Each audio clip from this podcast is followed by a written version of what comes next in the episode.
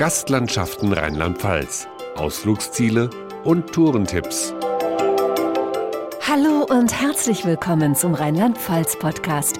Ich bin Pia Hoffmann und nehme Sie mit auf eine spannende Outdoor-Abenteuerreise quer durch Rheinland-Pfalz.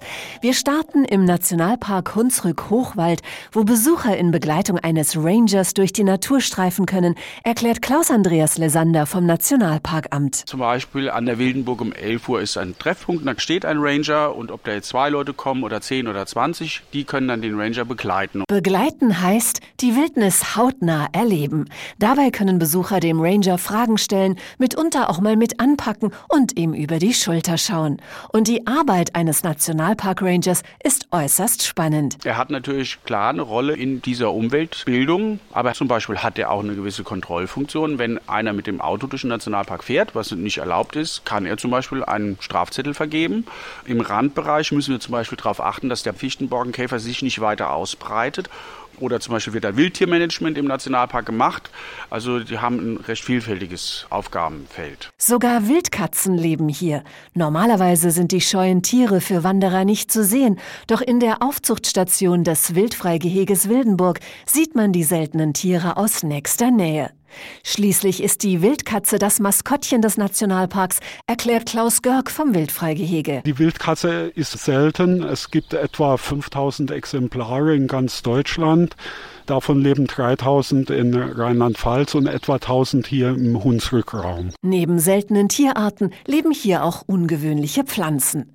In den geheimnisvollen Mooren am Rande des 10.000 Hektar großen Nationalparks haben sich Torfmoosflächen mit seltenen Moosbeeren, Sonnentau und Wollgräsern gebildet. Über Pfähle führt ein Weg mitten durch die Moorlandschaft. Und die Moore sind im Hunsrück besonders sehenswert, weiß Biotopbetreuerin Margret Scheuters. Das Besondere ist, dass sie am Hang liegen. Also jeder stellt sich ein Moor vor in einer Ebene, wo viel Wasser ist. Aber bei uns ist ein Hang, in dem gibt es eine Schicht, an der Wasser austritt. Und die vernässt den Boden so stark, dass dort keine Bäume mehr wachsen können, sondern Torfmoose. Und die Torfmoose bilden eben diese Torfe, die Voraussetzung für die Moore sind. Im Nationalpark Eifel sind es 18 Millionen wild wachsende Narzissen, die den Boden jedes Frühjahr in ein gelbes Blütenmeer verwandeln. Und das Biosphärenreservat Naturpark Pfälzerwald bietet in seinen Wäldern, Sümpfen und Heiden Schutz für Wanderfalken, Fledermäuse und Luchse. Im Tiererlebnispark Bell im Hunsrück klären Tiertrainer Besucher über das natürliche Verhalten der Tiere auf. Neben vielen anderen Tierarten leben hier sogar sibirische Tiger auf einer 2500 Quadratmeter großen Fläche.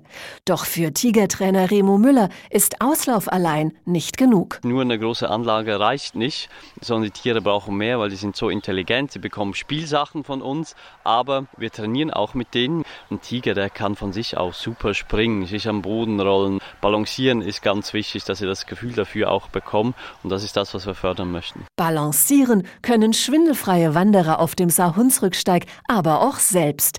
Denn über das Mörsdorfer Bachtal führt jetzt die Geierlei, die längste Hängeseilbrücke Deutschlands.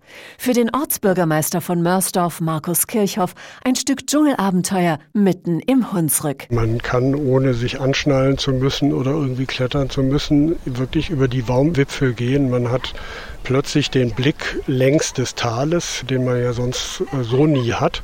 Man schwebt an der tiefsten Stelle 80, 90 Meter über Grund und kann den Wald von oben sehen. Damit die 360 Meter lange Konstruktion aus Holz, Stahl und Seilen auch hält, wurde eigens ein Experte für den Schutz vor Naturgefahren engagiert.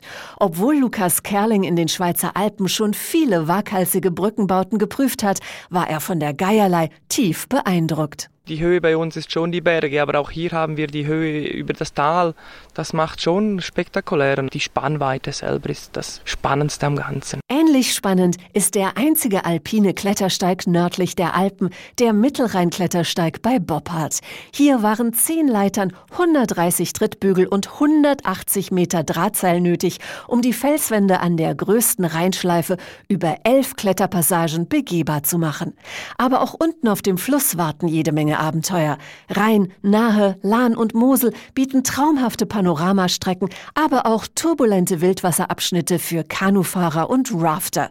Sebastian Schmidt von Landwater Adventures bezwingt die Stromschnellen der Nahe mit Booten im Taschenformat. Wir nennen sie Rucksackboote, weil sie genau da reinpassen in den Rucksack, nennen sich auch Packrafts. Das kommt aus den USA und Kanada, wo oft der Weg durch die Wildnis eben entlang Flüssen oder Seen führt.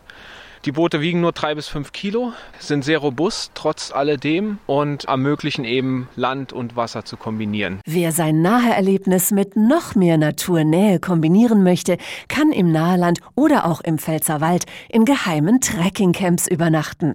Wo genau die Camps liegen, verrät Lena Eigendorf vom Naturpark Sohnwald nahe ihren Campern erst kurz vor der Tour. Ja, das ist eigentlich hier der Ellerspringer Platz, eine große Lichtung umrundet von schönen Bäumen. Dort haben wir eine Feuerstelle angelegt mit Sitzbänken aus Holz, ein kleines Toilettenhäuschen mit einer Komposttoilette und sechs Zeltplätze, die einfach ein bisschen mit Hackschnitzen vorbereitet sind zum Zelten. Nachts lauschen die Camper den ungewöhnlichen Tierlauten und dem geheimnisvollen Knacken im Geäst. Wer an mystischen Geschichten aus der Pflanzenwelt gefallen findet, der kann an der literarisch-kulinarischen Wanderung Pflanzen erzählen teilnehmen. Wenn Kräuterfrau Heike Gaudenti auf der Traumschleife Murscher Eselsche im Rhein-Mosel-Dreieck von Malve, Farn und Haselstrauch erzählt, dann bleiben bei den Wanderern garantiert keine Wünsche offen. Haselstrauch, ach Haselstrauch, rück mir diesen Wunsch heraus. Zufrieden werde ich damit sein, das schwöre ich bei Strauch und Stein. Über Strauch und Stein geht es auch bei vielen weiteren spannenden Outdoor-Abenteuern, wie Reiten im Westerwald, zwischen Baumkronenklettern im Ahrtal oder Radeln über die Hügel von Rheinhessen. Am höchsten Berg im Hunsrück, dem Erbeskopf, liegt sogar ein Wintersportgebiet mit Skiabfahrten im Winter und einer Rodelbahn im Sommer. Mehr Informationen zu allen Regionen und Outdoor-Abenteuern finden Sie unter gastlandschaften.de.